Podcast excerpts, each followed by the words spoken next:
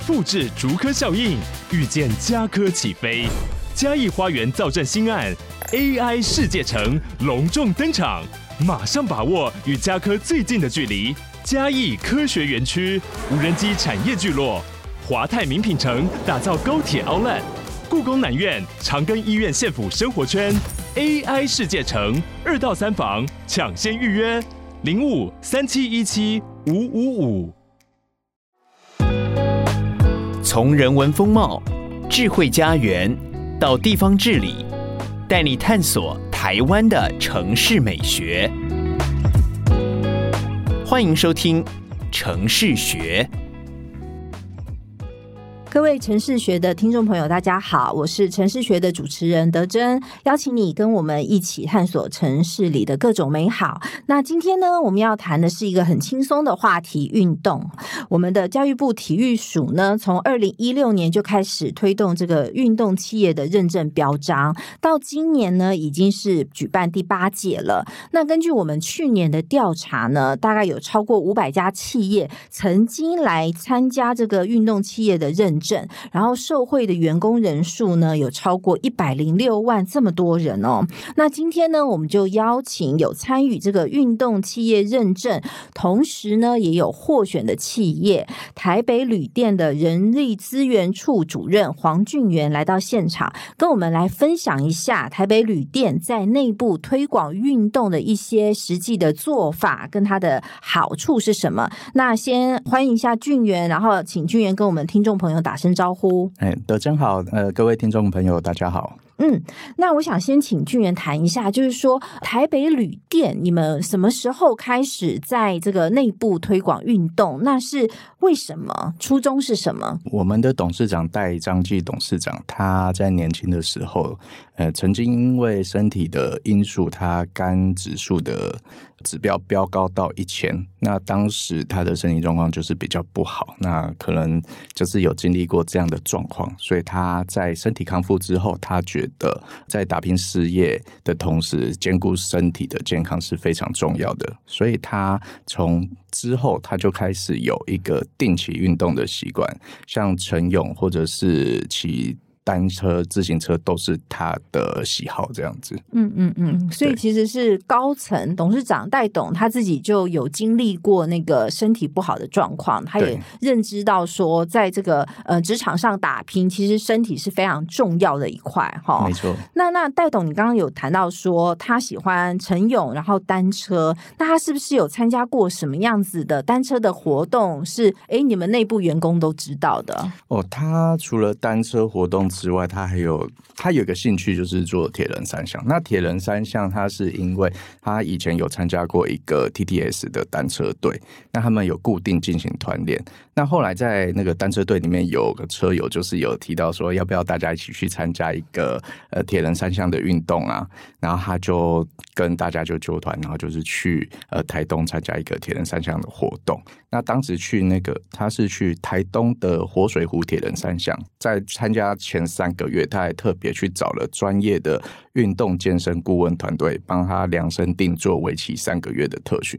因为毕竟铁人三项是一个比较困难的运动，那他特训完之后就是有顺利完成。嗯，那你们怎么会知道董事长这些故事？因为董事长他其实平常在开会。那可能开会的结尾声，他就会跟大家畅谈这些东西，他就会宣导一下运动的好处，对自己的身体有哪些帮助。那他有的时候，他我们公司内部的一些座谈会，他也会跟大家分享这些讯息，这样子。嗯嗯嗯。对，其实从高高阶主管身体力行来推动运动这件事情，我相信在内部会呃想要推广运动哈，其实应该是会事事半功倍，会更有帮助。嗯、没错。嗯，那哎，那接下来想请那个俊元来帮我们谈一下，因为我们知道旅店这样子的产业，它其实是需要轮班的哈。那对于需要轮班的工作人员来讲，尤其是现在大家缺工缺的这么常见哈。然后其实刚刚我们在会前也有在呃分享到说，现在旅店要找人，饭店业要找人还真不容易。那像这样子的状况下，你们怎么去推广运动啊？呃，第一个就是我们会每个月都会定期开运动的课程。那因为我们公司的课程除了就是专业课程，还有语言课程之外，像这种运动的课程，我们也是呃非常重视的。所以我们每个月至少会开一堂课。那课程的内容就是蛮五花八门的，例如说常见的就是瑜伽课程啊，空中瑜伽、TRX，或者是皮拉提斯之类的课程。那我们舞蹈课程有开过踢踏舞、有氧拳击，那甚至像飞轮，这些都是属于比较常见的。那后来我们也曾经就是有开设过像攀岩，嗯，或者是在小巨蛋滑冰，或者是在中正运动中心，我们有开过射箭的课程。嗯、那这些课程就是说让同仁去体验一些比较平常不太会接触到的运动，看可不可以就是提升他们对。运动的兴趣这样子，嗯嗯嗯，那这些课程其实，在场地上跟频率上呢，你们是怎么去规划的？嗯，场地的话，当然就是。希望就是不要离，因为我们大部分的旅店都在台北市，那我们只有一家店在台中。那台北市的同仁，他如果要参加课程，交通对他们来说也是一个很重要的考量指标。因为我们的所有课程都是自由报名，我们不会强迫同仁去参加。他如果看到这个主题有兴趣，他就呃自己去做登记这样子。那如果说，运动的场地，我们主要就是考量交通，然后再来就是这个运动的安全性。嗯，假如说这个运动，像之前有同仁说他想要上一个水上的运动，那我们就会考量到说，如果真的发生什么状况，可能是。我们会比较担心的，我们就可能就会考虑要不要开。但是像大部分的运动，我们就是评估过后是 OK 的，我们都会尽量让同仁去体验这样子。嗯嗯嗯，也就是说，运动课程其实多元化是一个考量。是，然后运动教室是不是离你们的这个服务的地点？它在可及性的部分，地点可及性，你们也会考量。那最重要就是在安全这一块，没错，也是你们非常重视的嘛，哈。那这样子的话，其实，在参与的意愿来讲，其实服务业大家都知道要轮班嘛，哈。那如果说你运动的课，假设你是开在下午，或是你是开在晚上，嗯，如果是这一位同仁，我有兴趣有嗯、呃、想要参加，但是我那一天要值班，那怎么办呢？哦，因为上课呃，通常一个运动课程。短的话大概一小时啊，长的话顶多就两小时，因为呃，毕竟运动连续两小时其实是非常累的。那其实让同仁在上班时间出去上课。两小时是我们是可以接受的，所以他们很多同仁其实是运用上班时间出来上课。哦，那这样算是蛮不错的一个福利。就是说，如果公司帮我开的这个运动课程是在我上班的时间，它其实是可以运用上班时间去上课。公司有这样子的容忍度，就是是 OK OK。哎，那其实我们有访过很多运动企业哈，其实有一些企业它内部也会组一些社团。好，就是除了公司提供的课课程之外呢，台北旅店这边有没有社团的这样子的呃服务？有，我们有制定一个社团的规范，那就是如果同仁在接触过一些运动或是其他任何类型的活动，他在公司集团内部找到一些同好。有兴趣的话，他们可以就是联合，就是递交一个呃社团的申请书。那我们公司如果呃就是看过合可的话，他就可以成立这个社团。那当然之后其他同仁有兴趣都可以加入这个社团。那这个社团公司会给予补助，例如说他们如果实际去开设一些课程，或者是参加什么活动，一些呃可能有一些交通费啊，或者是例如说需要球拍球的消耗这些经费，如果拿发票都可以来公司去做一个。申报。做核销，那会有一个呃经费的补助这样子。那像我们公司现在就是，例如说篮球社啊、攀岩社都有成立。嗯，那其实同仁也都会定期去做运动。嗯嗯，也就是说，其实公司除了会让大家就是开课，好邀请你来参加之外，那如果你有一些同事们有运动的同好，你组成一个社团，公司也会提供补助这样子。那另外，其实我们有看到很多企业，它会因为运动是很容易让跨部门联谊，或是让彼此认识彼此，或者是说是让家人也能够来参与，让知道这个工作环境是怎样。那像台北旅店这边呢，有没有一些定期的这些运动会也好，哈，家庭日也好，来鼓励大家运动呢？呃，通常这种活动我们有两个状况，第一个就是他们如果参加了一个活动，那他们有兴趣，他们可能就会去结伴。再报名下一次，像例如说台北之前有富邦马拉松嘛，嗯，然后甚至像那个澎湖，他们有一个澎湖的马拉松，还有很多地方有什么铁人三项之类的，他们都会就是会纠团说，哎，我们大家一起去报名。然后假如说。我们公司在大概四到六月都会有一个国内员旅和国外员旅。嗯、那我们员旅的活动里面也会包含一些比较偏动态的活动。我们今年是去宜兰礁溪老爷住宿，就是两天一夜的国内员工旅游。那全体员工都可以参加。那中间就有一个宜兰的一个五峰起瀑布。去做一个健行，对登山一个登山践行的一个活动。那当然，这些我们都不是强迫的，就是你有意愿你就去跟。领队跟导游一起去践行，那没有意愿，你可以就是留在饭店玩饭店的设施这样子。OK，你说是四到六月，等于在第二季的时候会有一个员工旅游哈，不管是国内的也也好，或是国外的也好，也会适度的安排一些运动的行程这样子。那其他比如说第一季、第三季或第四季有没有其他的活动？我们第一季、第三季、第四季通常就是公司会办一个公司集团内部的竞赛活动，因为我们在台北市总共有九间店在台中有一间店，然后再包含我们的总公司的后勤单位，那总共我们就会分成十一队。那这些队伍就是会在第一季、第三季、第四季有一个运动竞赛的比拼。嗯，那竞赛的前三名都会有奖金。嗯，嗯嗯，那我们是希望就是透过这个运动竞赛，第一个是提升公司同仁的向心力。那他们。可能就是为了那个荣誉，或者是为了奖金，然后在赛前他们就会去纠团去练习。那我们第一季通常就是办羽球，第三季是桌球，第四季是排球。但是在之前我们也有办过一些其他的，像我们有办过路跑的竞赛，有办过篮球赛。当然我们后续也会评估说，哎，同仁会不会对其他竞赛有兴趣？那我们也会考量到一些安全性的问题。那如果合适的话，我们也会再去做一个举办这样子。嗯嗯嗯，哎，那这样子听起来是蛮丰富，就是日常你可以自由报名，公司帮你开的课程，然后定期呢，你可以。参加社团，好，揪团一起去运动。对，然后年度的话，你可以有这个。跨部门也好，跨店的联谊活动也好，这种运动的竞赛，然后公司会给予这个表现绩优的团队有一些补助跟奖励，这样子。没错。哦，那那我想要问一下，像这样子的活动啊，比如说，嗯，全年度第一季、第三季、第四季这样活动，我们代董会不会参加啊？我们我们的高阶主管都会参加，就是董事长、嗯、总经理、副总经理都会全程参加。那他们自己也会在这个组队里面，十一队里面。后勤单位的队伍哦，他就是后勤单位的队伍。那会不会后勤单位每次都会那个勇夺前三名啊？没有每次啊，因为我们后勤单位相对是年纪比较大的，比较资深的人员。OK，所以可能比不过那些比较年轻一点的新的同仁 这样子。对对对。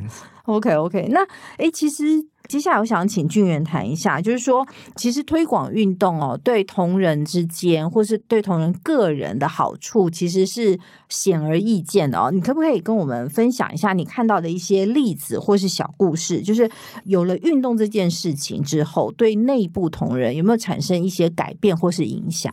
呃，第一个就是我曾经听过我其他店的同事说，呃，有柜台同仁他可能在健检的时候发现他的某一些指数有超标，那当然我们的店主管其实都比较资深的同仁，他已经受到。董事长、总经理他们的熏陶，知道呃运动的一个重要性，所以他们就会就是、呃、可能就是建议他或者推荐他去哪里运动啊，参加一些活动这样子。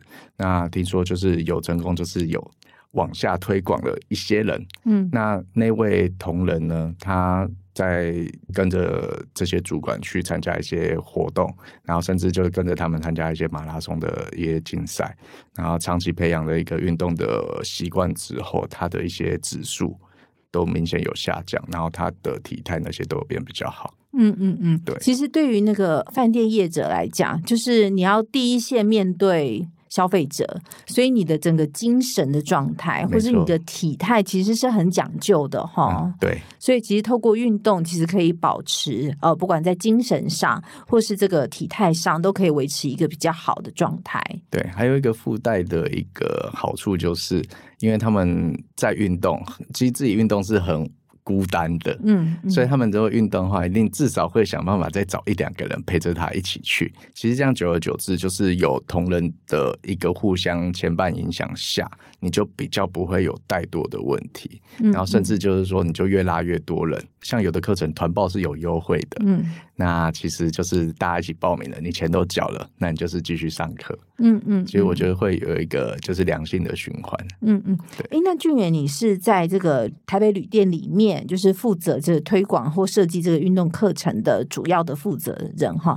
那你自己在看这件事情的时候，你有没有觉得台北旅店的同仁们在推广运动这件事情有没有什么特别困难，或是推不动，或是大家参与的？意愿不高，会不会有这样子的状态？参与度的话，因为毕竟运动，我们我们所有的活动都没有强迫性。那如果因为有些人他其实本身对运动就没有兴趣，我们也不会就是强求，但是我们会尽量去宣导运动的好处。那就我个人的立场，就是尽量办一些有趣的课程。所以，假如说瑜伽课程啊，这些比较呃，就是教室类型的。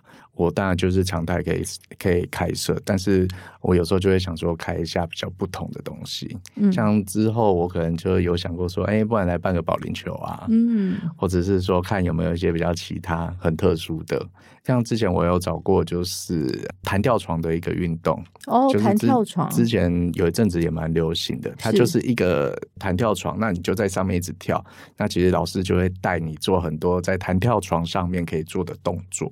嗯，对，其实也蛮有趣的。嗯，那我会就想说，尽量再看看有没有一些更有趣的课程。OK，那像这样子的课程啊，一堂课大概可以几位同仁报名啊？会不会有那种报名的、嗯、很多人都想报名，但是受限于名额，他报不进去的状况？哎，有，就是因为。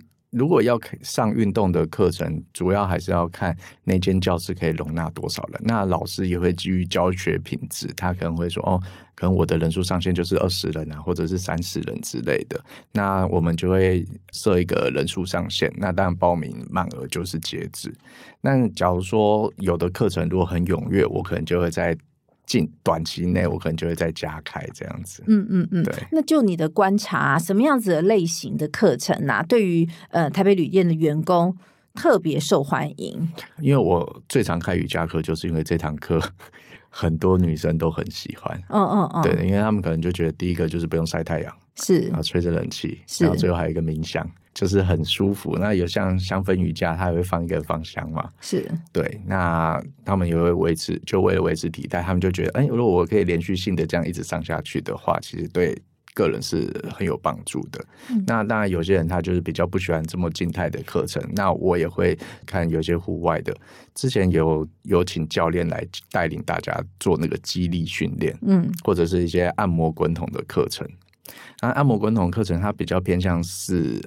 运动后的一个去修复或者是修养的一个活动，嗯，那其实因为像我们的防务同仁，他是属于比较劳力型的。工作，嗯，那可能有的时候他们就会想说，哎，有没有什么按摩课程啊可以上啊，就帮我们舒缓压力啊？那之前就是有开设过像按摩滚筒或者是什么按摩伸展的课程，其实他们都还蛮喜欢的，嗯，那我们之前也有请过，就是像。应该算是复健师，是，就是请他教大家有关运动后要如何去做一个舒缓。然后，或者是说工作之余有哪些保健的一些动作，这样子。嗯嗯，对。其实像饭店业，你们呃所接触的从业人员，他的那个年龄层应该是蛮广的哈。有一些真的是比较中高龄、比较资深，那当然有一些比较年轻的伙伴。是。所以在开设这个运动课程时候啊，其实你应该都要兼顾到呃不同年龄层的需求。没错，对对，因为像有些年轻的同仁，他就很喜欢比较稍微刺激一点的活动，但是我也必须就兼兼顾说，如果每次都开这种的话，那那些呃年纪比较资深的同仁，那他们可能就没办法报名。所以我就是静态、动态的，我都会去交错去开设这样子。嗯嗯，对。刚刚我有听到俊元讲说，就是说像这样子的运动课程，哈，公司提供的这个运动课程，大概呃一个月一次，那会不会有同仁反映说，一个月一次太少了，是不是可以再提高比例？然后公司的考量会是怎么样？因为毕竟我们这个行业是人力需求比较大的行业，那所以公司除了开设运动课程之外，其实我们也会定期开设一些原课程啊，或者一些专业课程，美姿美仪啊，或者彩妆课程。那所以像运动课程，假如说增开的话，可能会对人力的需求会比较吃紧一些。也会吃掉其他的课程的一些资源，对，因为我们所有课程都是免费报名。那其实同仁也会对其他的主题有兴趣。那我不能就是把所有的资源都放在运动，但是如果同仁有这个需求，我们每一堂课程课后都会有一个教育训练调查，那我都会鼓励他们就是尽量的填，就是当做许愿池。嗯，你想要上什么？你什么想加开，你就尽量去写。你写了，我就会尽量去反映，然后就是尽量去争取，就加开这样子。嗯，所以其实假如说同仁有兴趣。呃，我们之前也曾经就是一个月就开两堂瑜伽课。哦，也是有这种可能性，也是有的，对。OK，但其实我觉得，对于我想这个听众朋友，有一些可能你也是企业主，或者是你也是呃人力资源单位的，那你也身负了推广在内部推广运动的这样子重责大任。但其实就像刚刚俊元讲的，资源只有一份嘛，哈。那公司除了推广体育之外，它还有专业的这个议题要希望大家进修，尤其是像饭店业，可能语言的能力也很重。要都必须要提供给这个我们的员工，所以其实我觉得比较重要的是说，企业在推广运动的这件事情的态度跟初衷，就是我们只要是定期让同仁们有这样子的观念，然后付出这样子的行动，说不定他一个星期虽然只上了公司的一堂。这个体育课程，但是他其他的时间，他会自己再去找其他有兴趣的运动的课程来上，对不对？对，因为像呃，我之前会开设像按摩伸展，或是像这些瑜伽的课程会开比较多的原因，是因为这些活动都是可以在家做的。嗯，那有些同仁他其实可能他已经有家庭了，他有小孩，他可能不太方便，就是常常上健身房，所以像这一类的运动，他可以就是。在家里买个瑜伽垫，甚至就是跟公司借。我们公司其实是有公用的瑜伽垫或瑜伽砖，那他跟公司借回家，那他就可以在有空的时候，他就随时随地都可以自己做一个运动的练习。嗯嗯嗯，就是说，可能你今天比如说呃，已经要熬夜加班也好，或是轮班也好，其实如果觉得精神不太好，需要伸展一下，公司也有这种简单的这种器材，你可以很快的利用一些休息的时间做一些运动来调剂一下，对不对？对 OK，哎，那其实，在推广运动这件事情，哈，我们访过很多运动企业，其实有一些企业，它也会透过运动这件事情，跟外部的一些客户来做一些交流。那以台北旅店来讲，你们的外部的客户其实就是我们的房客嘛，哈。对。那在房客这一块呢，呃，旅店这边是不是有提供一些硬体设备也好，或是软体的服务也好，来把这个理念推广到我们的房客身上？因为我们对我们的客户是属于客户有需求，我们就会尽量满足。那我们也不会强迫说，呃，好像就是说硬去推广一个运动。但是，假如说客人对运动有兴趣，他可能因为我毕竟台北市的旅客，国外旅客的比例是相对高蛮多的。那他可能也不太知道附近哪里有健身房，他不知道附近哪里有什么运动的活动。我们其实都已经整理好清单，就等着客人来问。如果他问了，我们马上就可以拿出一个地图，或者是拿出一些简介资料，就提供给他，让他就是去参考。说，哎，在这附近他可以有什么样的一个运动的一个机会？这样子。嗯嗯嗯，就是说，在饭店内部，其实以都会型的饭店来讲，可能就是寸土寸金啦。哈，你说真的要有一个非常大的这种运动设备的这种教室啊，或是重训的这种场地，可能也不。是这么的容易。但是其实台北市的资源，就是不管健身房也好，运动可以运动的场地也好，是非常丰富的。我们也有很丰富的这个运动中心的资源，所以其实以台北旅店来讲，你们是会提供这样子的讯息给房客，让他呃自己去选择他想要运动的场地跟方式，对不对？没错。OK，那针对推广运动这件事情啊，公司内部未来大概会有什么样子的规划？就是说，刚刚您也有谈到说，呃，上每次上完运动课的时候，都会请同仁们填写问卷。那有没有同仁对你许下呃很有趣的心愿？他希望可以开设什么样子的课程？同人的许愿其实都蛮五花八门的，但是其实最多人喜欢的还是属于比较静态型的啦。嗯，所以。我瑜伽课程还是会持续的开设，嗯，然后或者是一些就是比较教室型的课程，嗯，这对第一个是我们地域就是在台北市附近，那其实台北市这种类型的教室很多，所以他们就是可能要参加或者要上课都很方便。然后再来就是我们的运动竞赛也会持续去举办，那当然我们也会想办法就是去增添一些运动竞赛的趣味度。嗯，这样子，嗯，OK。所以其实，呃，以这样都会型的呃饭店业者来讲，其实员工他大概就是这个运动的可及性，是不是很容易在这附近，或者是说他很容易能够接近这样子的运动，对他们来讲其实是比较重要的哈，比较静态一点的，对，没错，这样子的运动方式。因为假如说是距离太远的话，第一个就是。我如果开设了，可能参加的人会少很多。嗯，嗯，那这样子的话，其实就违反了我们的初衷，因为我们是希望尽可能的让大家都去接触。所以，假如说是比较远的，我们可能会想说。哎，考虑会不会是在远旅的时候哦，oh. 有一个体验这样子，就结合在其他的活动上。但是课程的话，当然还会就会考虑到交通的状况。OK，所以其实对台北人来讲，就是日常的运动还是在就近附近完成。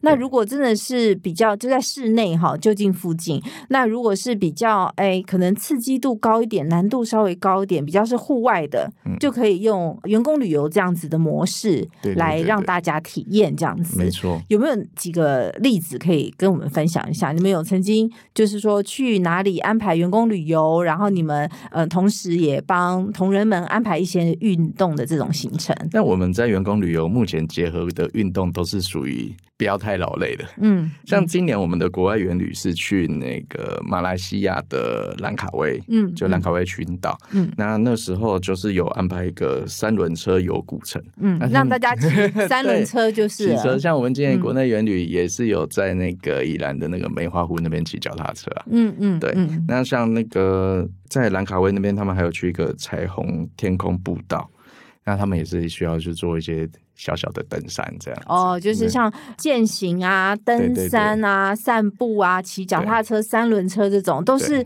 非常容易亲近，也不需要有什么特别高的技巧，或者也不需要有超人的体力，其实男女老少都可以参加的这样子的活动。哦，那可不可以请那个俊元谈一下你自己呢？你自己在公司内部有没有上你自己？规划了这么多运动课程，你你有没有上？有没有报名过？然后或者是说，你有没有参加一些社团？你自己的感想？应该是说我每一堂课都要去。哦，你每一堂课都要去，但是你是去监督还是要去真的去运动？我我监督，然后也要拍照，然后也要就是看大家的回馈。是，当然就是有些我也会亲身去体验，像上次攀岩课我也有跟着攀。哦，攀岩。对对对，那滑冰的话，是因为我本身不会溜冰，那我也是上去滑了，但是可能。体验的感觉就是跟新手差不多，是是是。那现场同仁们的反馈呢？跟我们分享一下。他们就会很喜欢这种平常没办法接触的，所以像这种课程通常一开就是爆满。哦，比如说像滑冰，对对对，对，或者是攀岩这一种，对，像射箭也是啊，也是都爆满。只是因为我知道，就假如说连续开的话，就可能报名人数就会越。递减，对对对，因为新鲜感没了嘛，是是，所以通常就可能我可能要隔一段时间，我会再开设，是，那或者是说我有想到，或是有同仁推荐的其他更有趣，然后又能兼顾安全的运动，那我就会再去举办这样子。嗯嗯嗯，对对。那像你们开设这样子的运动课程，你需要跟董事长或是高阶主管报告，或是提出你的规划吗？就是简单报告一下，就是基本上高层主管都是很支持，他们都是支持的。就我只是就只是跟他们说，哎、欸，这堂课就是我想要开这堂课，那大概多少钱？嗯，然后或者是交通安全上的状况大概是怎么样？就我评估的状况大概怎么样？嗯、通常他们都是直接接受这样子。OK，所以多元性是台北旅店在提供运动的这件事情，哈，一个很大的特色，就是你们也很希望你们的员工可以透过公司提供的这种课程，接触不一样的运动，对，对不对？然后他未来他可能对哪一项他自己比较有兴趣，他就会自己去参加。重点还是在于就是培养他们对运动的习惯，还增加他们接触的运动项目。嗯，看会不会无意间就发现这个运动很有趣，那他就持续的去。执行，嗯，接触这样子，嗯嗯嗯，好。那最后我想要再补问一下，就是说，像前前几年哈，前三四年是疫情状况比较严重，然后这个其实饭店业者也是经营的蛮不容易的。那在推广运动这件事情，是不是也会增加你们的难度啊？对啊，因为那时候疫情期间，呃，我们真的经营的蛮辛苦的。那同时，政府其实也有很多的政策，例如说健身房不能去啊，嗯之类的。所以当时我们的运动课程的确是停了一阵子，因为毕竟老师也不能来上课，所以我们也没办法开。但是我们就是会，例如说在丢一些 YouTube 的。频道影片，影片让他们说：“哎、嗯，那、欸、你在家里可以运动，你就跟着做就好了。”懂懂懂。所以其实疫情期间，大概就是没有办法亲自接触彼此，但是可以用推广的方式，哈，提供一些资讯的方式，让我们的员工也可以感受到，就是说，哎、欸，公司真的很在意你的健康。即使你在家里，即使是疫情期间，还是可以透过一些其他的方式来让自己动起来。这样没错。OK。今天真的很高兴可以邀请到台北旅店人力资源处的主任俊元来到现场，跟我们分享这么多，就是在台北旅店本身提供一些运动课程也好，哈，鼓励大家参与社团或是一些定期的活动，利用员工旅游啊，或者是运动日、全集团的运动日这种方式来推广运动。那也很希望就是说所有的员工都能够健健康康的。当然，因为毕竟员工就是。公司最重要的资产，那大家身体健康的话，对我们的前线的一个服务一定有很很大的帮助。OK，好，那今天非常谢谢俊元，那也感谢所有的听众朋友跟我们一起学习这个运动企业在推广运动的实际的做法跟好处。那我们下集节目见。